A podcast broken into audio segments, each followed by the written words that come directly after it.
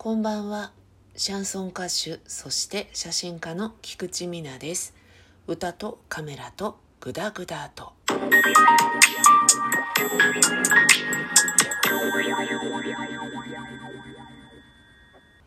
お熱ございますということで、今収録をしているのが8月の15日終戦記念日の日でございますトークのお供はレモンサワーでございます焼酎だとイーチコが好きなんですよね。下町のナポレオンですよ。ポナバルトですよ。もうなんかふざけてばっかりいますけど。イーチコが好きなんですがこの間ねホームセンターのカインズに行った時にカインズの焼酎っていうのを見つけましてですね。容量とかアルコール度数とか同じで安かったんですよ。加えてパッケージが親父って感じがしなくて。良かったんですね。買ってみようってことで、えー、試し飲みをしているんですけれどもうんまだね慣れないのかもしれないですけどいちこ強しっていう感じ。いちこ強いなっていう感じが正直しますね。独特なね味がするんだよな。ちょっと薬っぽい昔のお医者さんとか入った時に消毒液の香りとか漂ってたりして近い雰囲気がするのでこれになれるかそれともうんもう次回はいいかなってなるかどっちかなと思って。ただね 1. 点何リットルだあの箱は。でっかい箱を買っちゃったんですよ。なのでその分はね飲み切ってやろうと思っております。そろそろライブの告知をしていく時期になっておりまして。ああでも気づいたらもうこの収録をしている時点で1ヶ月切ってるんだな。ライブが決定しておりましてですね9月の9日金曜日ですね19時スタート19時20分から開演ということで3アーティスト出ます。お値段は2500円ワンドリンク付きということで場所はですね赤坂にありますライブカフェサラというお店になります。蓮向かいにね東京美容外科だったかな？YouTube もやってる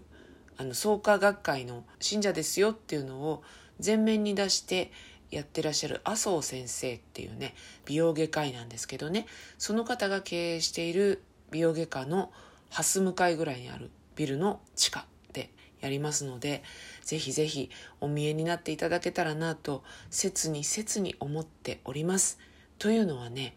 ぶっちゃけ売れ行き悪い。売れ行き悪いな今回。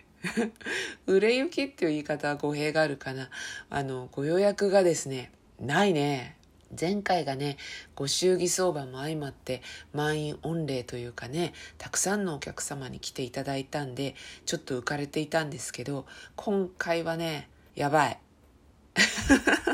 まあしょうがないですよね。そういう時もあるんですよ。どうしてもねどの方もお見えになれない時ってあるんですよね。お前の頑張りが足りないって言われたらそのままその通りなんですけどあの本当行きたいって言ってくださる方でもあどうしてもそこはちょっともう仕事のね出張が入っちゃっててとかいう感じであれっていうねやばっていう私は壁に向かって歌うのかっていうね時が何年かに一回あってもしかしたら今回そうなるかもしれないんですけどでもねフライヤーかなり個人的には気に入っておりましていい出来なんですよ。ちょっとクールな感じにしております。このアイコンそれにするかもしんないしないかもしんないけど。であとはセットリストが決まりまして。今回はね渋めいいラインナップで組めたかなと思ってるんで自信作なんですよ。セットリスト決めたところまではね。歌うのはこれから これから練習しなきゃいけないんですけどお見えになっていただけたらめっちゃ嬉しいなと思っております。一応ね予約優先なんですけど当日でもお見えいただけるのでふらっと遊びに来てくれたらいいなと思っております。何卒よろしくお願いいたします。でね私のライブでは、まあ、唯一ね静かにできない声援は嬉しいんですけど音楽を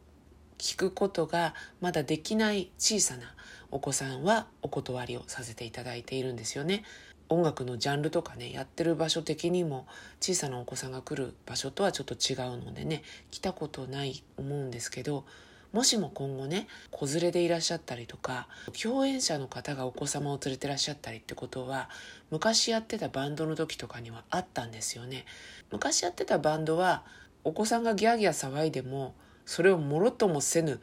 爆音でやっていたのでね問題ないんですけどあとはお願いしたいのはですね携帯電話です。ちょっと鳴っちゃったぐらいのことはね今のところは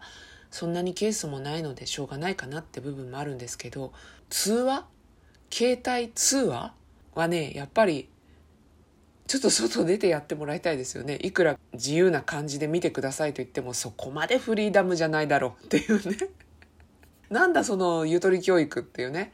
うん、そういう感じになりますのでそれはちょっとお断りしたいかなと思ってますけど。えっとねいたんですよ。活動再開の一発目のライブで。後から聞いたら私を目当てで見に来たわけじゃなくて